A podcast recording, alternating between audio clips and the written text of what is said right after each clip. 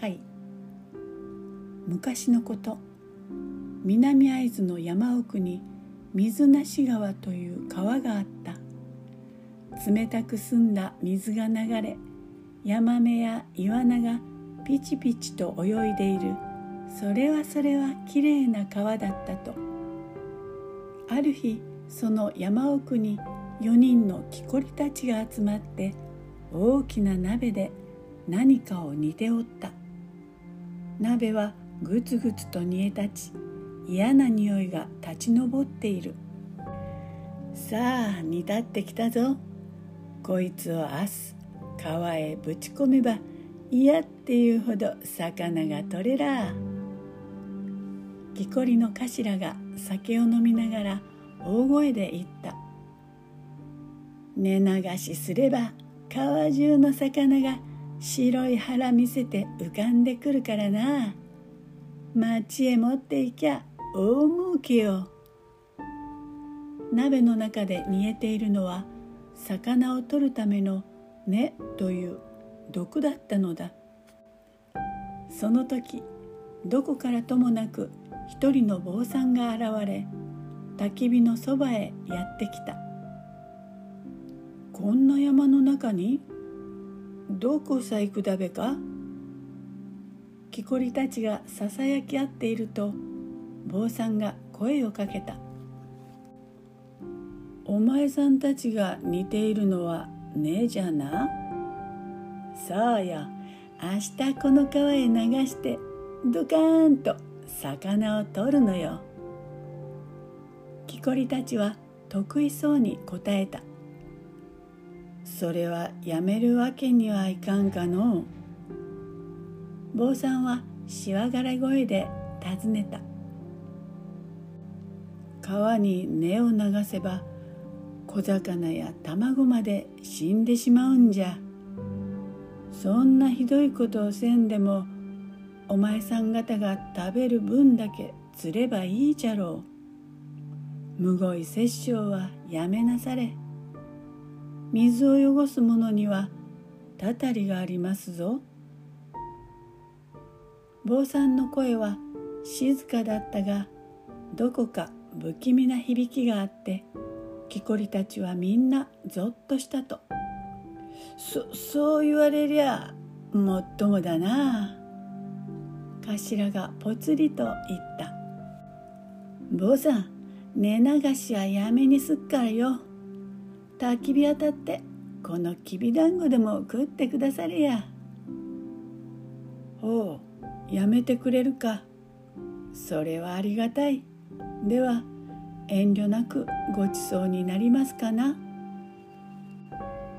坊さんはほっと安心したような微笑みを浮かべると差し出されたきびだんごを2つ3つ口に入れた。その時それまで傘に隠れていた坊さんの顔がちらっと覗いた。その顔はなんだかぬめぬめと光っているようで木こりたちは思わず顔を見合わせたと。団子を食べ終わると坊さんは幾度も礼を言いながらどこへともなく帰っていった。気がつくと日はもうとっぷりと暮れて川の音だけがザーザーと響いていたと「おいおめえたち本気で寝流しをやめる気かよ？突然木こりの頭が声を張り上げた。あんな坊主に脅かされてせっかくのボロ儲けをやめることはないぜ。一回寝流しすりゃ当分働かないで食っていけるってのによ。頭に言われると木こりたちもなんだかそんな気がしてきた。それに頭の言うことに逆らったらどんな目に遭わされるかわからない。夜が明けると木こりたちは根を入れた桶を担いで川っぷちへ降りていった。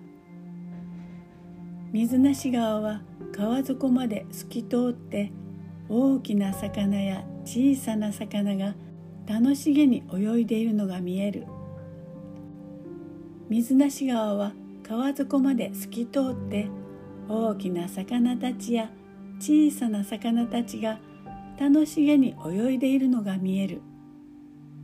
沢ガニが岩を走り生まれたばかりの小魚たちが列を作って泳ぎ回っていた。いるぞいるぞ。こりゃ大量間違いなしじゃ。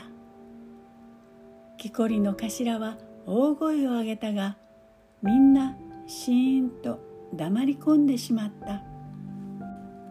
木こりたちはどこからか坊さんの声が聞こえてきたような気がして辺りを見回した。水を汚すものにはたたりがありますぞ。それは何とも言えず深い悲しみのこもった声だった。だが坊さんの姿はどこにもなく空は晴れ渡っていた。頭が吠えるように怒鳴った。何をぐずぐずしている。早く寝流しを始めるんだ。こりたちは慌てて根を川へ流し込んだ。水はたちまち白く濁りブクブクと泡を立て始めた。嫌な匂いが谷いっぱいに立ち込めた。魚たちは苦しげにピンピンと跳ね上がったかと思うと見る間に白い腹を見せて浮き上がった。水の上は魚でいっぱいになった。それ網ですくえ。こんな大量は初めてだぞ。木こりたちも元気を取り戻して一斉に水に飛び込み手当たり次第に魚をすくい上げたと。あっという間にカマスはいっぱいになった。それを見るとみんな欲が出てきた。川上の縁まで行ったらもっと取れるぞ。なーに縁の主なんかこの根さえまきゃいちころよ。木こりたちはどんどんと川を遡り主がいると言われているので今まで誰も近づかなかった淵へやってきた。木こりたちは残りの根を全部淵へぶち込んだ。急に辺りが暗くなり淵の水がぐらぐらっと揺れたそら主が上がるぞ淵の水はぐーっと盛り上がったかと思うと見たこともないほどの大イワナが浮かび上がったさすがの木こりたちも息を飲んだ大イワナはピクリともせずに浮かんでいる。早くすくい上げろ。頭の声に木こりたちは慌てて縁へ飛び込んだ。一人ではとても持ち上げられない。二人がかりでやっと岸まで引っ張り上げた。へへへへ。これだけのイワナを釣り上げたやつはいないぞ。町へ持っていけば人第三できら。頭は上機嫌でイワナをカマスに押し込もうとした。だが大きすぎて頭も尻尾もはみ出してしまう。仕方がない。ここで切っていくか。頭は一気にイワナの腹を裂いた。な、なんだこれは。イワナの腹の中にはきびだんごがいくつも転がっていた。それは昨日あの坊さんが食べたはずの団子だった。さ、さてはあの坊さんはこのイワナだったのか。